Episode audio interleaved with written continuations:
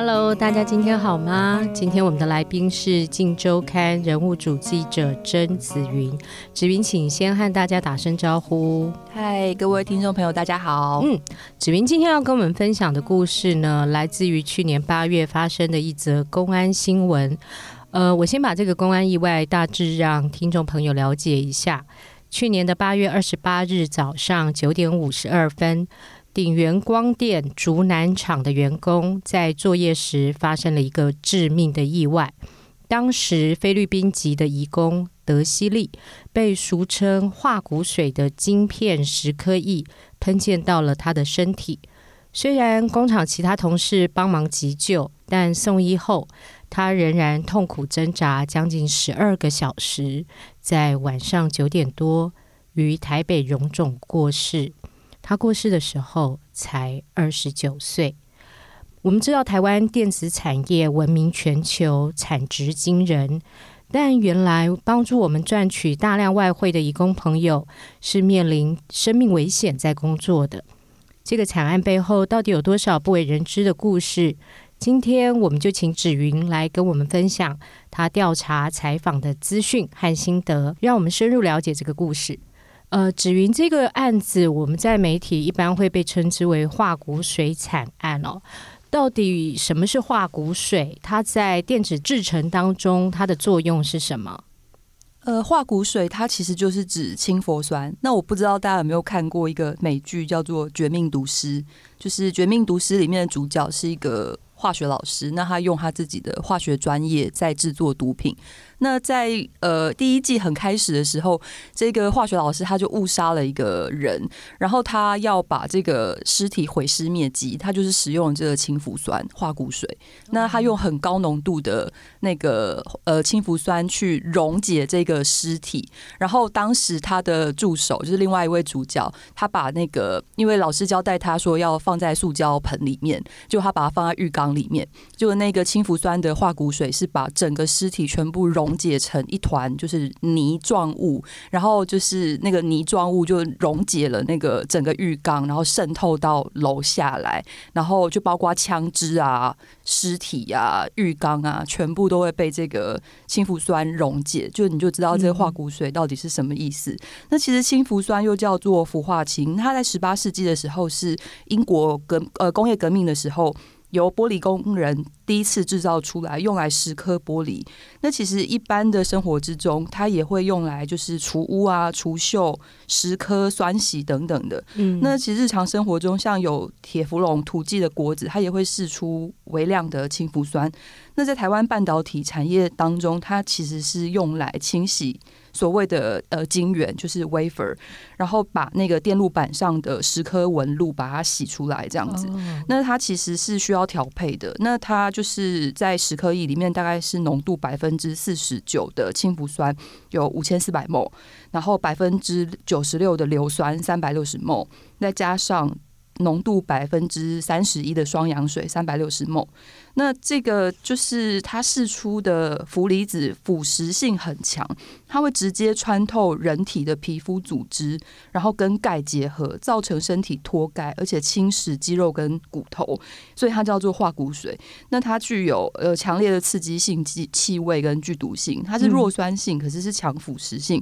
它在一开始接触皮肤的时候，会造成皮肤快速泛白。那移工的证词也是说，德西利他的伤口就是被泼到氢氟酸的地方是白色的。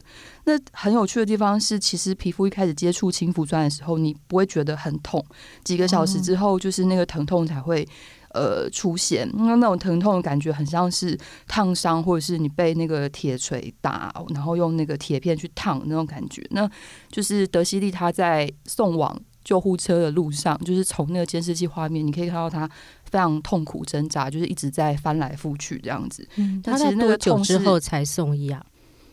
呃，五十二分钟，就是大概呃，大概事发之后大概半小时多的时间。哦、对，那就是那个组织可能都已经坏死，还变成黑色。那剂量高的时候就会致命，这样子。嗯嗯嗯。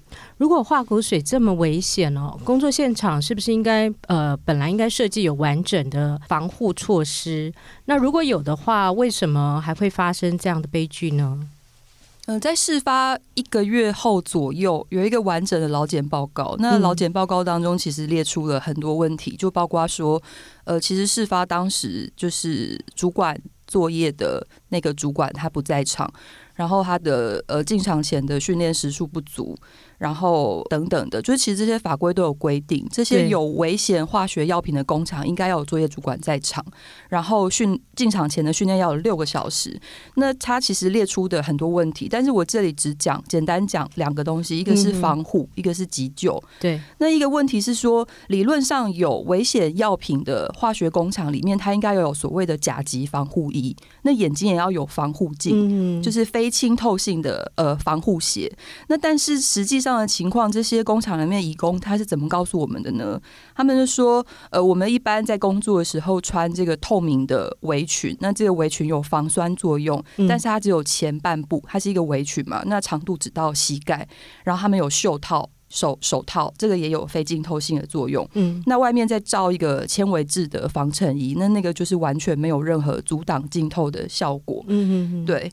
那后面的部分也都完全没有包覆，然后也没有防护鞋，然后工厂提供的口罩也是很一般的口罩。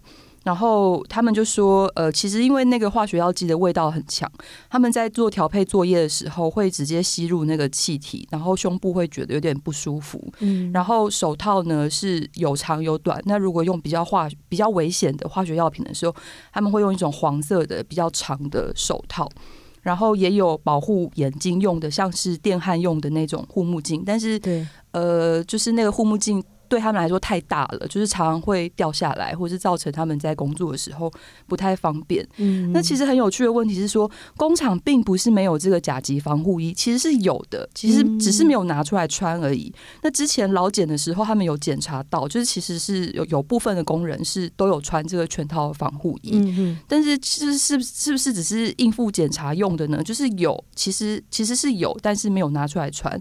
那是数量不够吗？还是习惯上觉得？不方便，呃，可能是数量不够，因为这个一套要一万块，然后要一万多块。哦、那其实这个是。这针对这个事故的劳检报告所描述的，就是他的穿法就是明显是不合格。嗯、那不知道是不是为了省钱，数量不够，或者是他们穿会觉得说，呃，工作起来很不方便，这些因素可能都有。所以就是呃，事实上就是没有穿。嗯、那比较我觉得比较离谱的事情是说，其实这群移工不太知道自己在这么危险的环境里面工作。嗯，那其实很多半导体产业都有使用氢氟酸这样子的蚀刻液。那本籍台湾工人其实是不太愿意做这样子的事情。就变成说，嗯，一群不太懂危险性的外籍劳工，然后你让他们做这么危险的事情，然后也没有足够的防护设备。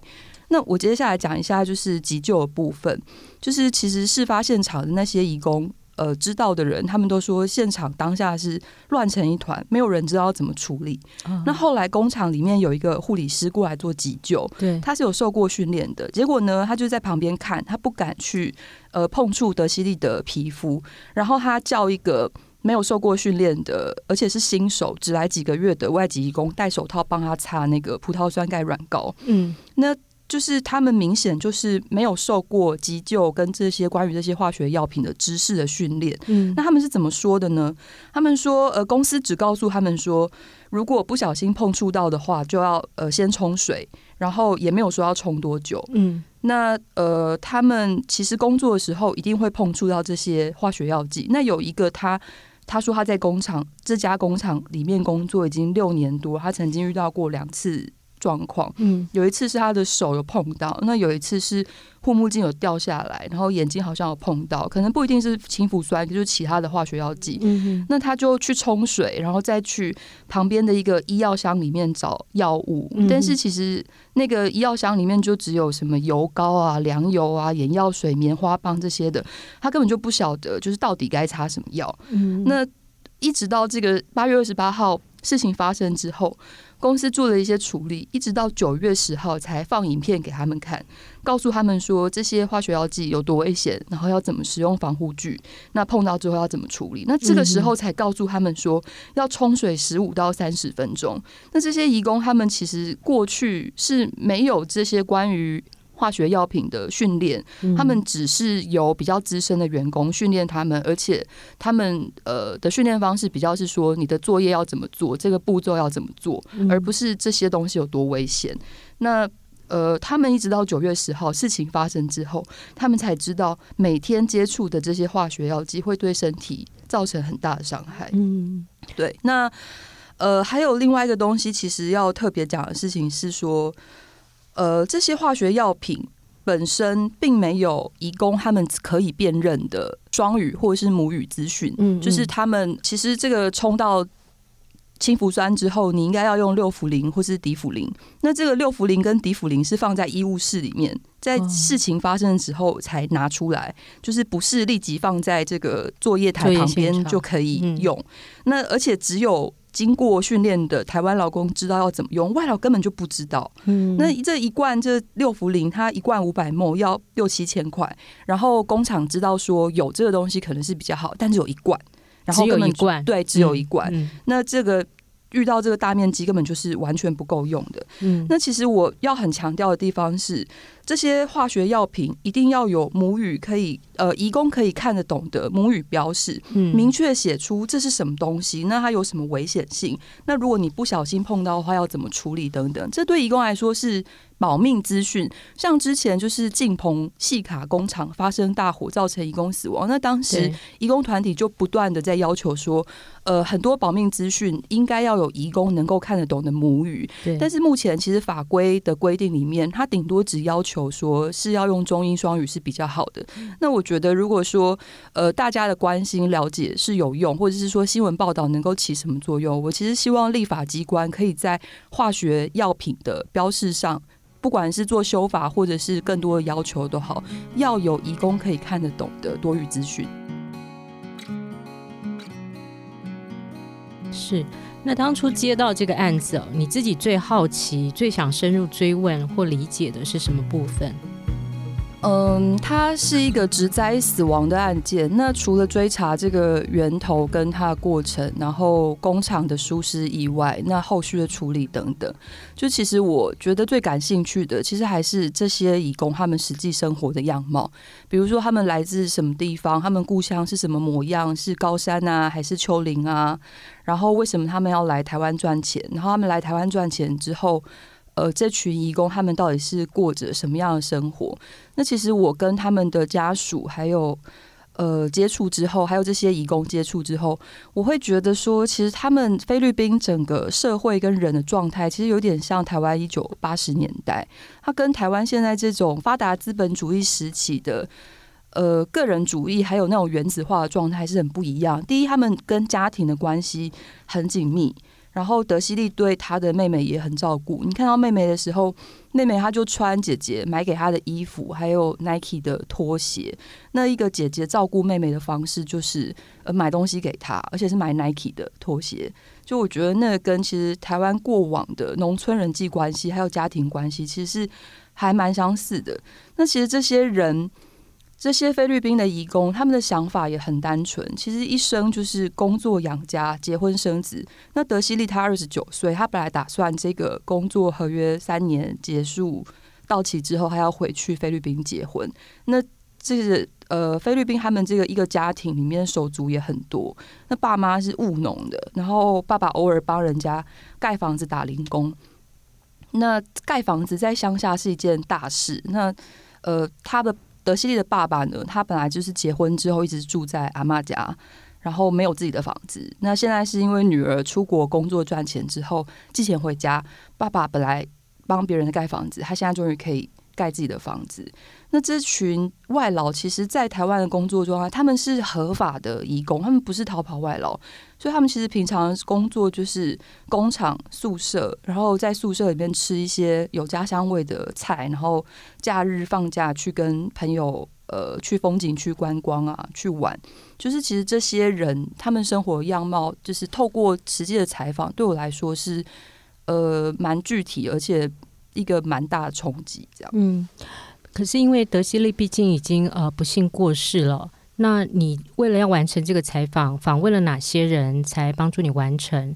那其中有没有一些你自己觉得特别难忘的故事？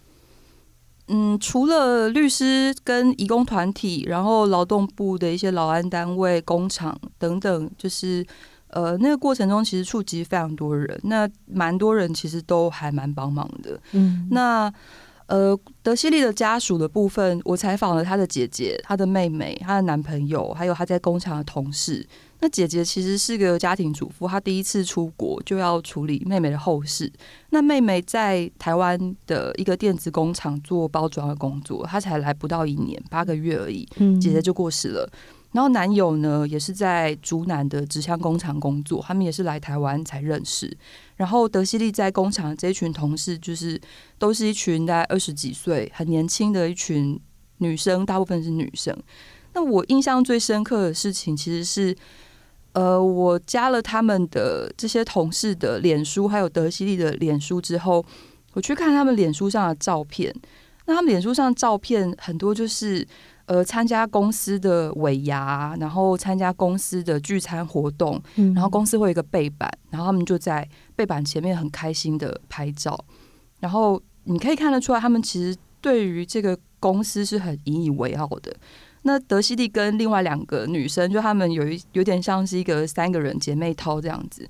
然后有一张照片是他们把他们自己三个人在这个鼎元光电的工作证拍下来，嗯，然后就是写说，呃，他们一个是 OPPO 手机，一个是三星手机，然后一个是苹果手机。就是台湾的这个电子产业，它可能呃生产这些零件，要去做手机的组装。之类的，那你可以感觉到说，他们其实是很以自己在台湾工作，在这个产业里面为傲，而且很多菲律宾义工他们是有大学的专业学历。那像德西利他自己是念电脑工程的，然后你也可以从他们脸书上的照片看出来说，他们其实假日就会去小琉球啊，或者是去一些台湾人其实也不太会去的一些地方的。呃，游乐园，然后去一些什么上顺娱乐世界购物中心之类的地方，然后他们想吃好一点，想要慰劳自己的时候，就会去吃西餐啊，吃牛排啊。就他们其实对于台湾的观光、零售、餐饮等等的产业是 其实是很有贡献的。呃，针对这次的调查采访哦，你觉得台湾对移工的公安保障有哪些呃主要的缺失？我们既然已经有劳检制度，为什么还是没有办法防范类似的事情发生？劳检它有用吗？这是一个很大的问题。那我先讲一个最简单的，就是劳检它在实际进行的时候，它除了是检查劳基法规范的。像工作时数或者是薪资等等，是由两个人去检查。可能他需要去翻阅文件，或者是调阅一些那个打卡上班的这些资讯，需要两个人。那关于公安的检查，其实全部都是一个人，一个老检员，他就是进到这个工厂里面去，要检查这么多复杂的事情，这本身其实就是一个很不合理的现状。那就这个就会造成一个结果说，就是公安的保障，它凭的是工厂老板的良心。那老检它只是一个呃处罚检查，那它作为一个处罚跟检查，它其实有呃一个强制性不够的问题，那另外一个问题是人数不足的问题。它人数不足到什么程度呢？其实你很难想象。就光以桃园这个有最多移工的县市来说好了，就桃园有十几万的移工，那好几万家的工厂，可是它的劳检人员可能就在三十个，不到五十个，人力完全不足。那其实桃园已经是这样子，那全台湾的劳检人员现在目前大概就只有八百多人。但是却要应付大概十三万多家的事业单位，那在光是制造业里面的东南亚移工就有将近五十万人，那变成说这些劳检人员他只能够集中在高风险的工厂，然后呃只有一个人去做这样子的事情，其实他很难不沦为一个形式化的纸上作业。那蔡英文政府他是说，呃，希望今年的劳检人员可以增加到一千人，但是这个我觉得还是不足啊。那除了人数不足之外，另外一个问题是说，他的强制性不够。他一个人去检查，你可以想象那个画面，就是他去到鼎元光电这样子的大工厂门口，一定会有警卫。那你要先花时间沟通，那你进去之后，你又要先坐下来跟这些主管们谈一谈，了解。工厂的制程啊，然后生产哪些东西啊？然后接下来再进去作业区查看，那可能就花上一整天的时间。那工厂它也有时间，就是去做一些表面功夫，那实际上会面面临到这些问题。更值得注意的是，很多这些劳检员其实是很年轻、没有经验的女性。像这个案件的律师邱显志，他就说，其实会不会做劳检，跟会不会办刑事案件是一样的。有经验的刑警，他马上就知道说这个眉角在哪里。那如果你没有经验的话，你去现场，你只看得到有呃这个十颗机台有药水，可是你想象不到劳工从事怎么样的作业，你就看不出缺失。那而且劳检员他不像检察官，呃发动搜索，然后呃指挥好几个人去突袭，然后把东西全部都搬走。那他只有一个人势单力薄，他需要得到更多的支持，比如说他可不可以有。呃，密录器，或者是能不能够有远景陪他去？那如果公司不配合劳检，会有什么样的后果？呃，之类的，就是他其实需要更多的配套措施去加强他这个法律上的强制性。那另外一个问题是说，劳检它的罚则其实非常低。呃，如果一个事业单位它没有这种完善的劳公安的概念的话，你只能够透过比较呃消极的检查跟处罚，可是检查检查的很有限，因为不一定能够全面看到工厂的状况。那就算处罚的话，就是他也觉得说罚几十万，罚个十几万，那工厂他们也觉得说罚完钱就了事。那以这个德西利的案子来说。这次的案件开罚是罚三十万，但是因为是初犯，所以其实也是罚很轻。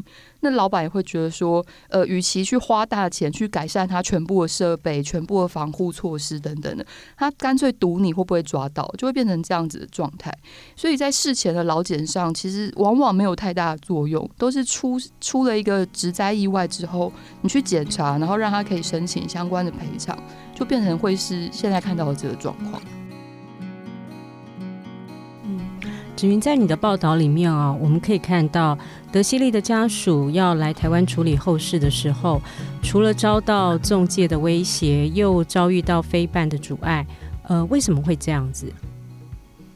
嗯，我先讲一下以前如果有职灾的移工，他们可能会面临什么样的状况。以前就是职灾的移工，比如说他呃手被冲床机压断掉，或者是。呃之类的，如果没有律师跟 NGO 的协助之我的话，他搞不好连劳保都拿不到。那通常他们会雇主可能会跟他说：“啊，你先休息一下，然后好好照顾你，至少让你吃住没有问题啊。”然后过段时间他就会说：“哎，你也休息差不多啦，反正你也没有办法继续在台湾工作。”我们就凑一笔钱赔偿给你，你就回去你的故乡好好生活。那可能就是十几万，就很多数其实是这样，把合约结束送回去，然后没有律师，没有 NGO 知道，这个对工厂而言往往是最轻松的。那台湾的这个植灾发生率是高到几乎每一天都会有植灾发生，那植灾死亡的。移工其实他们会出来提告的也非常少，所以其实像德西利这个是一个比较特殊的案例，因为呃在中介他很怕你出来提告，所以他在第一时间呢，他就把德西利在台湾的妹妹看管起来，然后把他限制在呃德西利的工厂宿舍里面，然后监视他跟谁讲了什么话，然后呃他们去殡仪馆看遗体的时候呢。有一个一个移工的 NGO 试图要去接触他妹妹，然后这些中介呢就一直不断的威胁妹妹说：“你不可以找 NGO，不然尸体会送不回去。然后如果没有我们陪你去看遗体的话，你会被告。”就是用这种明显是，就是利用这种资讯的落差在骗他，在恐吓他。怎么可能没有中介陪同去看遗体会被告呢？这是非常离谱的事情。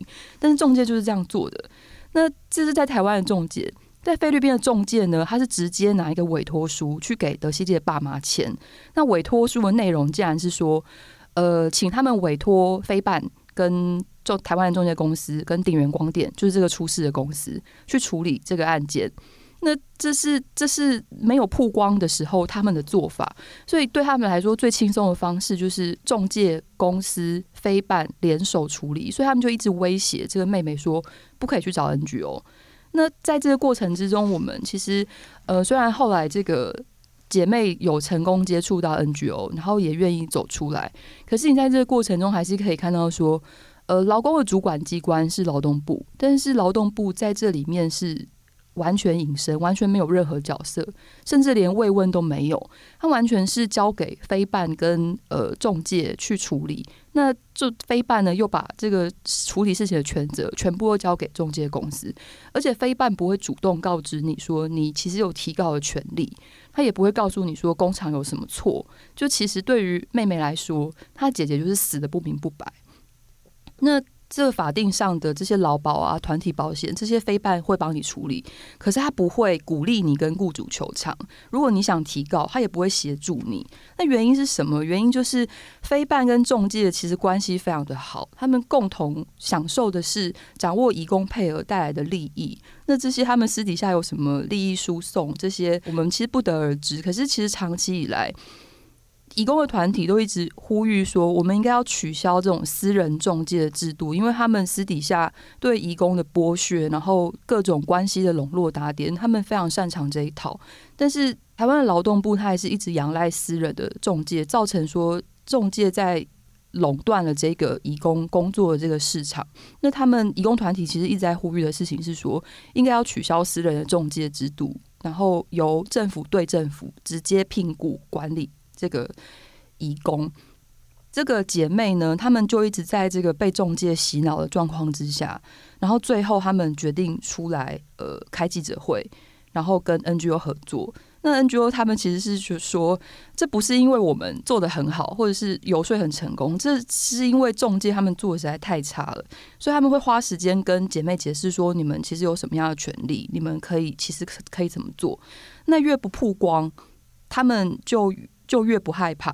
然后，呃，在开这个记者会之前呢，这个中介他们就是继续用威胁的方式，然后工厂也没有提出和解金额。那一直到最后开了记者会之后，然后申请法服，决定提高，报道曝光，那中介才态度比较收敛，然后呃，非办也比较客气，然后公司也有拿出诚意，然后来提和解方案。所以其实。